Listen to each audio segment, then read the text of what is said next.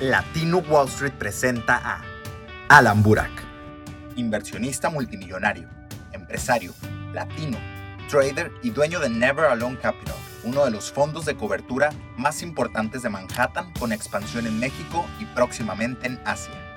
Es el cofundador de Latino Wall Street, quien con sus más de 20 años de experiencia en la industria ha ayudado a miles de personas a gestionar sus inversiones y generar millones de dólares en la bolsa de valores. Alan generó sus primeras ganancias con inversiones a los 13 años y a sus 21 años de edad ya había invertido más de un millón de dólares en su desarrollo personal. Desde su fondo de cobertura, gestiona portafolios multimillonarios con mínima inversión de 2 millones de dólares, lo que lo ha llevado a trabajar con clientes y empresas en más de 22 países, entre América, Asia y Europa. Su enfoque macroeconómico y su amplia experiencia analizando tendencias en los mercados financieros han aportado valor a los miembros de los grupos más exclusivos de nuestra comunidad a través de clases, seminarios y conferencias presenciales. Es un honor presentarles al cofundador de Latino Wall. Con ustedes, Alan Burak.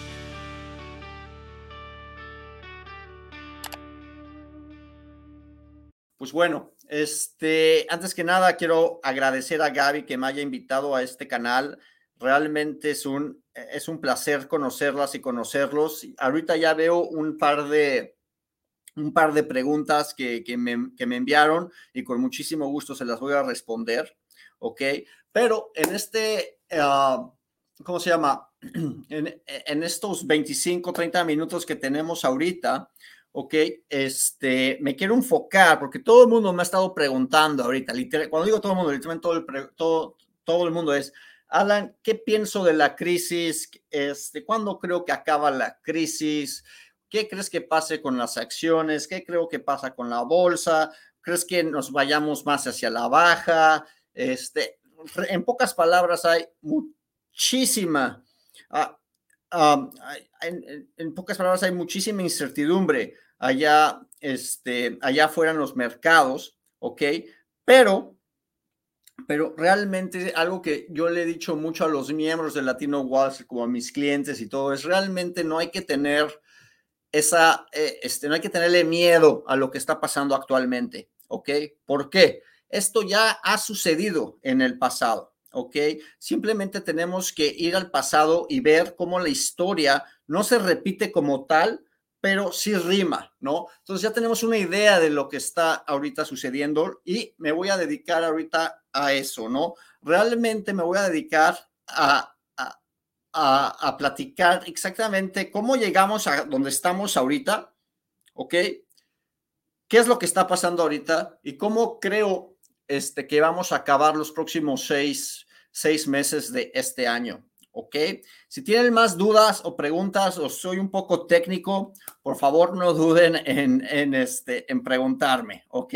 Entonces, ¿cómo llegamos donde estamos en, este, en estos momentos? Pues muy sencillo, realmente este, a partir de, fue un poquito antes del 2020 realmente, pero en el 2020, gracias a COVID y gracias a, a la forma en que los bancos centrales a nivel global reaccionaron, hubo muchísima inyección de liquidez, ¿ok? Y esta liquidez obviamente empezó poco a poco a, inf a, a, a inflar, vamos a ponerlo así, inflar, ¿ok? Los precios de absolutamente todo. Tanto así que este, que empresas tuvieron que empezar a subir sus sueldos, sus salarios para que los mismos empleados puedan pagar este, los, los productos futuros. ¿Ok? Y en el, entonces todo el 2020 realmente había muchísima liquidez a nivel global y a finales del 2021, ¿ok? Ya la Fed comentó, oye, pues algo está pasando acá, tenemos que manejar de una u otra forma esta liquidez, ¿no? Entonces empezaron a decidir a que van a empezar a, a quitar liquidez en el mercado. ¿Y qué pasa cuando ya tienes precios inflados? Y la gente poco a poco tiene menos dinero en la bolsa, pues quiere decir que hay menos poder adquisitivo, ¿ok? Y ese menos poder adquisitivo, pues obviamente la gente pues, compra menos, las empresas compran menos, la evaluación de las empresas empieza a bajar, ¿ok? Pero las, pero los precios de commodities siguen bastante, bastante inflados, ¿no? Y es por eso que nosotros en Latino Wall Street desde a, mediados, finales del año pasado comentamos, ¿ok? Que estamos eh, literalmente en una, entre, no, no lo voy a decir una nueva era en los mercados, pero sí estamos en una nueva rotación, ¿ok? Normalmente ahorita los nuevos inversionistas y los nuevos traders que están eh, ahorita invirtiendo en la bolsa están muy familiarizados con empresas que han estado escuchando en los últimos 5, 6, 7 años, ¿no? Que es, básicamente son las FANGs, que son como Facebook, Apple, Amazon, Netflix, este, Nvidia, AMD, este, todas estas que ya, que ya conocemos. ¿Y qué, es la, ¿Y qué es lo que todas estas tienen en común? Básicamente son empresas que están en el mundo de, este, de growth, ¿ok? Son hay dos tipos de empresas, growth y value, ¿ok? Las de crecimiento y valor, así es. Gracias por la, gracias por, por la lámina, ¿ok? Entonces, ¿cuál es la diferencia? Pues básicamente las de growth, pues básicamente tienen que, lo que bien dice este, la, el, este, el nombre, ¿no? A los inversionistas como tal no les importa tanto el, el, este, tanto el estado financiero que esté en negativo, pero si tiene growth a futuro, pues están apostando, entre comillas, a que esta empresa o las empresas pues van a seguir subiendo y crecer y crecer y crecer y crecer más y más y más y más, ¿no? Y las de value, que básicamente son este, las que yo llamo las aburridas, que todo el mundo, que llevan años y décadas en, en el mercado como X, como este XOM, como McDonald's, FedEx, Clorox, este, Procter Gamble, Coca-Cola, todas estas son de value, son, son empresas que pagan dividendos porque tienen un cash flow positivo, no tienen un cash flow negativo. ¿ok? La mayoría de las empresas de crecimiento tienen cash flow este, negativo y las de valor normalmente tienen cash flow positivo. ¿Ok? Entonces ahorita te empezó a haber un tight, este, empezó a haber menos liquidez en los mercados, pues obviamente las valuaciones de las empresas empezaron a caer y pues las empresas que tienen pues ni siquiera cash flow, entre comillas, para sobrevivir, pues obviamente van a caer mucho más, mucho más rápido, ¿no? Y es por eso que recomendamos a finales del año pasado empezar a vender empresas que este, realmente estaban en el sector de crecimiento. ¿Ok? Como cuál, cuál fue la primera que empezamos a vender este, en, en, un reporte que nosotros lanzamos mensualmente es Amazon, por ejemplo, ¿no? Entonces empezamos a hablar de que no queremos tener en el corto plazo empresas de crecimiento y nos vamos a enfocar más en valor. Ahora, hay muchas industrias en el sector de, de valor. Entonces, ¿en qué, nos, en, ¿en qué nos concentramos nosotros? En el tema de commodities. ¿Por qué commodities? Pues como comenté, básicamente todo estaba subiendo de precio y pues obviamente el commodity, eh, como, se hacen las, como se hacen las cosas, suben de precio, ¿no? Y nos dedicamos especialmente a enfocarnos en, en energía, sobre todo en petróleo, ¿ok?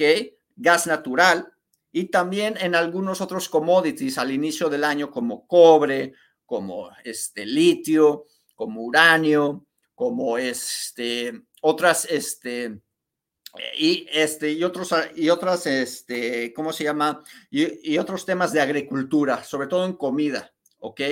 Entonces, ¿cómo estamos hoy? Hoy estamos, obviamente, si pueden, este, las gráficas de, de el QQQ, donde están la mayoría, donde hay muchas empresas que, que tienen, este, eh, que hay empresas de crecimiento y ven, por ejemplo, un ETF de energía, Alguien me pregunta, Alan, mi portafolio está todo rojo. Yo, ¿en qué estás invirtiendo? No hay que saber en dónde invertir porque el dinero no desaparece. ¿ok? El dinero solamente cambia de manos, hay que saber en qué manos está. Follow the money, follow the liquidity, follow the trend, ¿no? Entonces, el trend definitivamente a inicios del año fue en tema de energía, ¿ok? Entonces, si ustedes ven ahorita, el día de hoy no seguí la bolsa, pero si ustedes ven el, el del día este, de, inicios de año a hoy, QQQ está menos 15, menos 16% mínimo, ¿ok? Mientras que energía está por arriba de 20%. Entonces, los que hayan invertido en todo el tema de energía, petróleo, gas natural, este, uranio, etcétera, están bastante positivos este año, ¿no? Entonces, una cosa es la economía y otra cosa es el mercado, ¿ok? El mercado financiero. En la economía, sí, obviamente, eh, sí estamos empezando a observar cómo las empresas están produciendo menos porque las personas, este, los consumidores tienen menos dinero y aparte se están empezando a enfocar en comprar, pues literalmente en este, en comprar artículos y servicios que son necesarios para el día al día, ¿no? Entonces, debes de comprar, este, en el 2020 alguien que podía comprar una camisa, es un ejemplo de 300 dólares, este año va a decidir, ¿sabes qué? No voy a comprar esa camisa de 300 dólares, mejor esos 300 dólares los uso para comprar comida que ya me subió entre 25 y 30% y pues para ponerle gas a mi coche, ¿no? Otro 25 o 30%. Entonces, el dinero está cambiando de manos. ¿Ok? ¿Hacia dónde vamos ahorita? Entonces, en ese momento estamos ahorita, ah, estamos en ese punto. Y aparte, si ves la parte macro, pues obviamente los lockdowns en China de COVID, pues sí, este, siguen afectando el suministro. Entonces, eso hace este, que todavía haya más problemas inflacionarios, más problemas este, de producción y obviamente va a ser que que los precios sigan aumentando. Tenemos el tema de Rusia y Ucrania. Ucrania es importantísimo para el tema de varios commodities como uranio, como trigo, como azúcar. Y ahorita que Rusia está atacando, pues obviamente estos artículos pues van a seguir subiendo de precio, ¿no? Tienes a Rusia que ya le está quitando gas natural a, a, la mayor parte de los este, de países europeos y ahorita, y ahorita lo que quiere Europa es acabar con la guerra lo antes posible antes de que empiece invierno, porque en invierno se requiere muchísimo gas natural, ¿no? Entonces están haciendo todo lo posible para que, este, para que, para, para acabar la guerra. Quién sabe qué vaya a pasar en los próximos meses, pero esto nuevamente causa que suba el precio del gas natural, ¿no? Y nada más, este, ¿cómo estamos hoy y hacia dónde vamos? Pues hoy, esta semana, se han visto las noticias, este, los líderes, el G7, ¿ok? ¿Quiénes son los G7? Pues Estados Unidos, Francia, Alemania, Inglaterra, este, Japón y, otros más, ¿no? Los G7. Básicamente, estos países se juntaron estos dos días y es chistoso porque justamente hoy estaba yo estudiando lo, de, de, las cosas que estaban hablando y platicando, ¿no? Y de las cosas que se estaban enfocando. Y lo chistoso es que nunca se enfocaron en temas inflacionarios no se enfocaron en temas económicos. Entonces, ¿qué me está diciendo a mí indirectamente eso? Que ellos no se están preocupando, más bien no es que no se estén preocupando, pero no se están este, enfocando en temas inflacionarios. ¿Qué quiere decir eso? Que políticamente hablando, la inflación no va, todavía va a estar acá para quedarse. No les importa que la inflación siga aumentando. De hecho, quieren que la inflación siga aumentando. Es lo que entendí el día de hoy con todo el resumen este, que, estuvieron platicando. Y algo muy interesante también pasó. una de las palabras que más se repitieron en, el, eh, en este, ¿cómo se llama? En este summit, en esta reunión o en este evento, es climate change, ¿no? Este, y esto creo que lo están utilizando. Es mi, e, es nada más mi, este, mi forma de ver las cosas. Se están enfocando en climate change ¿Por qué? Porque así pueden empezar a, entre comillas, a desviarse del petróleo y desviarse del natural gas y empezar a meter más dinero al climate change, pero al final del día, y, eso que causa, pues que obviamente empecemos a utilizar más el aire, más el agua, más este, vehículos electrónicos, etcétera, pero al final del día, chistosamente, todo eso requiere petróleo requiere gas natural. Entonces, estamos en una década, en un cambio. Estamos, no es que estamos en, una, en, una, en un nuevo tipo de mercado, pero estamos en un mercado en donde lo más, probable, lo más probable es de que vivamos en una década inflacionaria, ¿ok? En donde el sector de energía, el sector de commodities, obviamente los mercados no suben totalmente así todo straight, straight, straight, ¿no? O sea, hay ups and downs, up and downs, up and downs, pero el tren sí va up and down, pero más hacia el alza, más hacia el alza. Yo creo que estamos en un ciclo en donde real assets y commodities van a sobresalir, en, por lo menos en, en estos próximos meses, este, contra tecnología o contra software, excepto con, con industrias que realmente no son tan afectadas por la inflación en Estados Unidos o, o, este, eh, empresas que están en países que ya están bastante, bastante golpeadas. Ejemplo, una industria es biotecnología. Biotecnología puede este, también sobresalir ante las FANG, por ejemplo, ¿no? Otra, y nombres, este, también empresas chinas, por ejemplo, ya están bastante golpeadas y pueden sobresalir con, este, contra, contra empresas de Estados Unidos. Entonces, el chiste es ir viendo en dónde ir, en pocas palabras, diversificando y qué nombres son los líderes en estas, en estas industrias, ¿ok? Voy a desconectar esto para ver si puedo yo escuchar a, creo que mi, mi, problema son mis audífonos y creo que no puedo yo escucharlos a ustedes. Entonces, déjame ver si me quito esto, a ver si puedo escuchar a Gaby para ver si tiene duda o pregunta. Espérame. A ver, este, a ver, Gaby, habla. ¿Me, escuchas, Gaby? Este, o ¿me pueden escuchar?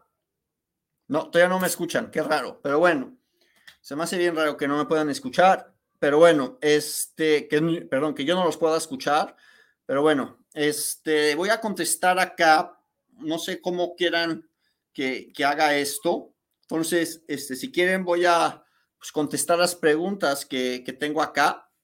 Ok, espérenme tantito.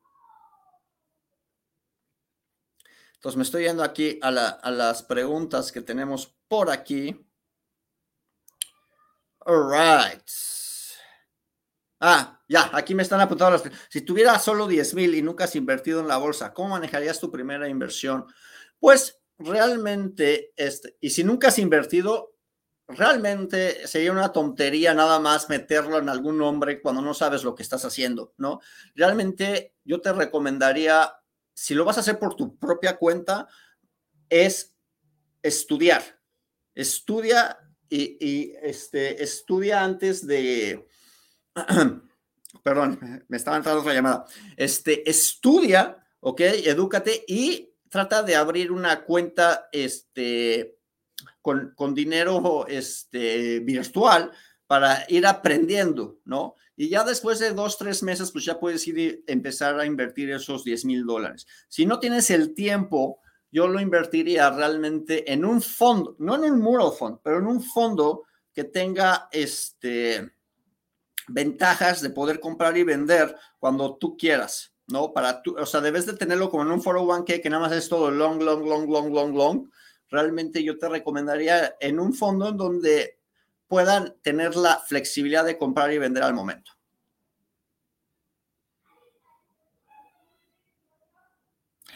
Y obviamente me estaría enfocando pues en las industrias que acabo de mencionar, ¿no?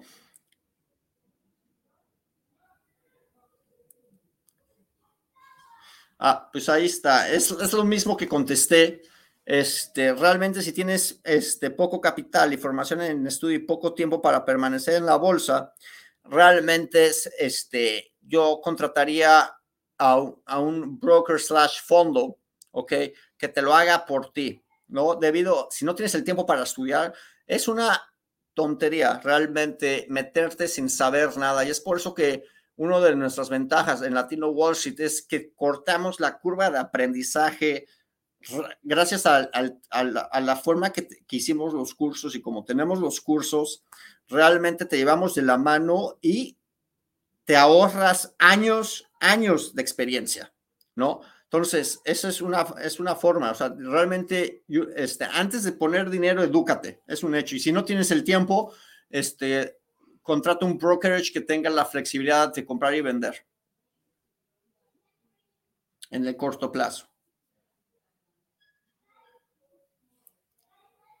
¿Qué otra pregunta me tienen? Este, wow, esa pregunta, pues es, no tengo una bola de cristal ni nada, ¿ok? Pero ahorita, como ya lo estoy viendo en este segundo semestre del año, ya empezamos a, es un long term bottom, como yo lo estoy viendo. ¿Qué quiere decir eso?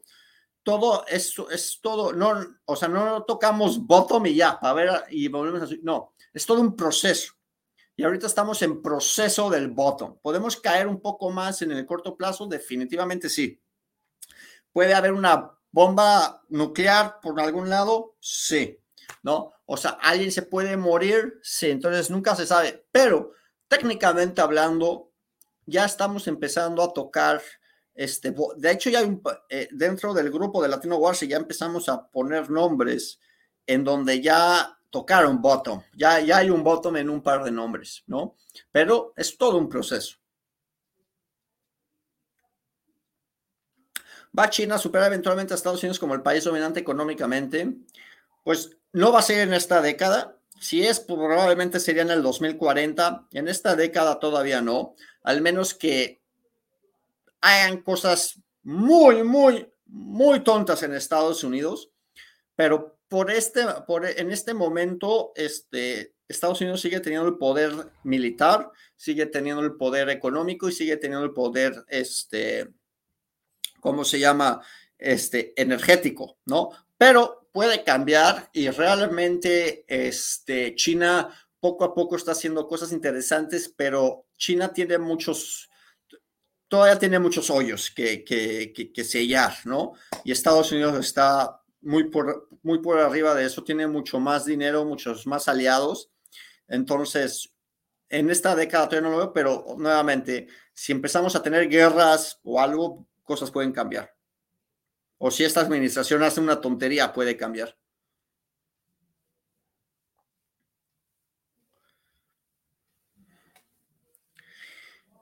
Es chistoso que dicen una crisis. Realmente, como comenté, la economía es una cosa, el mercado financiero es otra, y realmente en, la, en las crisis es cuando, si sabes lo que haces, es cuando más dinero se hace. Y yo estoy saboreando ahorita, ¿no? Esto, esto, esto, ahorita esto, lo que está pasando en, en los mercados financieros, porque se vienen oportunidades gigantescas que vienen cada 8 o 10 años, ¿no? Entonces, realmente yo me estaría enfocando en lo que comenté. En este momento estamos en eh, en industrias de commodities, en industrias de software, en industrias de biotecnología. Y en eso es en donde yo me estaría, en este, donde yo me estaría enfocando en estos, en estos momentos, ¿no? Depende de tu estrategia y depende de tu estructura.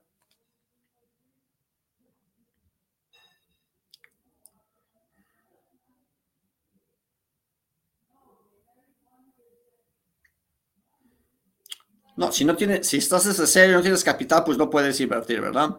Me imagino que no es desde cero. A lo mejor son 25 mil dólares, 30 mil dólares, 5 mil dólares.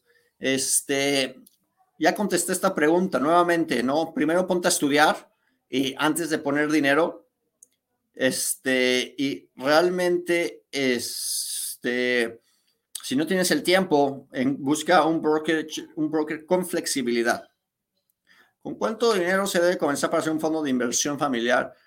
Cuando es familiar, pues puedes empezar con, con para tener realmente, para que te abran las puertas en cualquier brokerage, son mínimo 25 mil dólares, ¿no?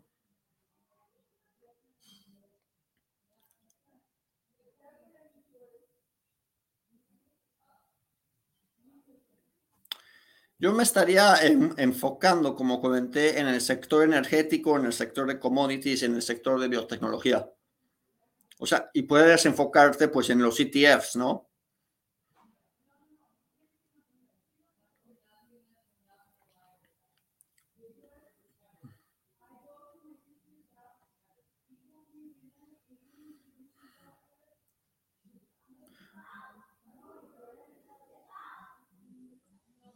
¿Cuál es el mejor fondo de inversión para un adolescente? Never alone. No, este, no realmente es, depende de tu. es depende de tu, tu, personalidad, tu estructura, tu estrategia, qué buscas. Realmente esa es una pregunta nula porque realmente hay muchos fondos allá afuera bastante buenos y es importante saber qué es lo que estás buscando y cuánto dinero tienes. para empezar, ¿no?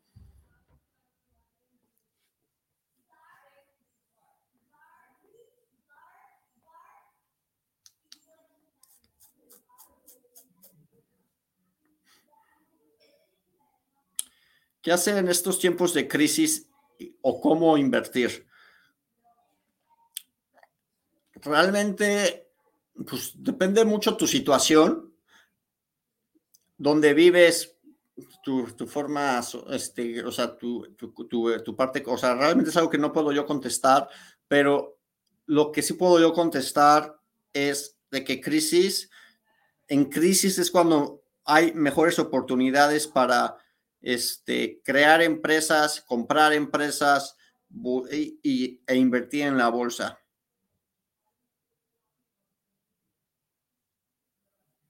No entiendo, ¿qué tiempo toma en retomar ganancias? No entiendo la pregunta.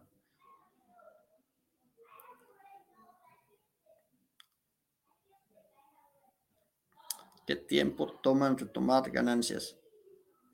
No, no entiendo. Si tienes, hay muchas empresas que cuando bajan 80, 90% nunca se recuperan, ¿no? O, pueden tardar 20 años, o empresas que pueden tardar un mes. Entonces, es depende, no, no, no, es una pregunta, no.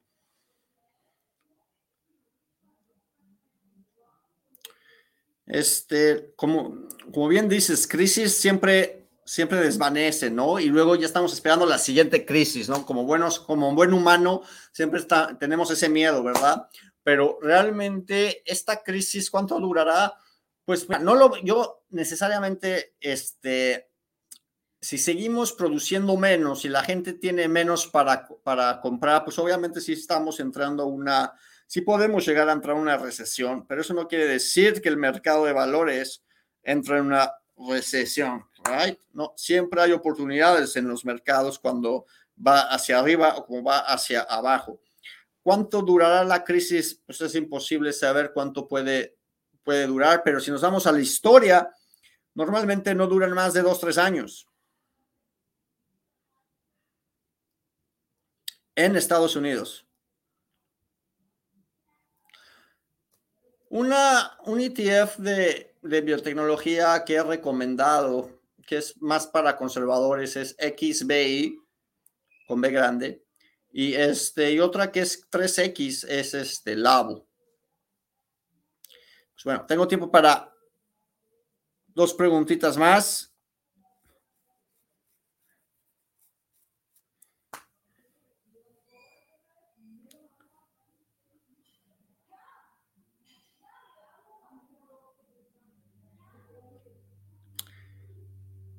Buffett. Warren Buffett. Sí, conozco muy bien su posición en Oxy. Este, eso te dice mucho, ¿no? Este, ¿por qué crees que lo haya comprado? Este, su, realmente él ve cosas a muy largo plazo, a demasiado largo plazo, ¿no? Y, y él, él, ve cosas por décadas o mínimo tres años, ¿no? Y creo que va en la filosofía nuestra. Nosotros vemos que es una, realmente es una es una década de commodities, ¿no? Y creo que él está viendo lo que yo veo, o, yo veo lo que él está viendo, quién sabe, ¿no? Pero realmente este, estamos en una, en una rotación masiva en, dentro de los mercados financieros. Y por último,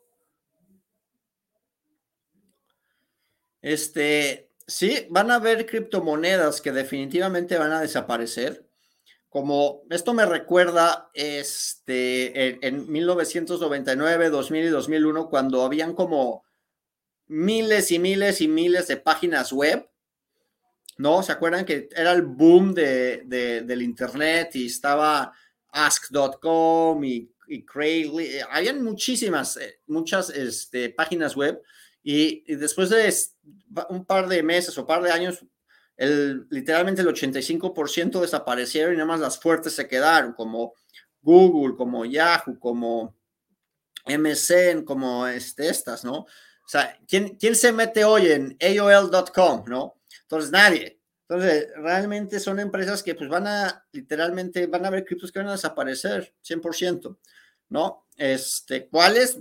No, no podría yo decirte. Lo que sí sé es que ahorita estamos, este, en, literalmente estamos, técnicamente, este, Bitcoin y Ethereum están en, en un momento, este, de, yo lo llamo en un momento de descanso hacia la baja, ¿no?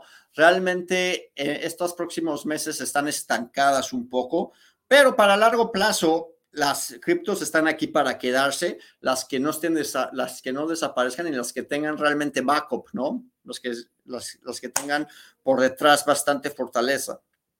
Ok, pues bueno, este los dejo, las dejo. Este creo que Gaby se va a volver a meter un par de minutitos para finalizar todo esto. Y pues bueno, realmente muchísimas gracias por todo. Y este, pues bueno, ya saben, me pueden encontrar en Facebook, me pueden encontrar en Discord y cualquier cosa, por favor, avísenme, ¿va? Lo siento.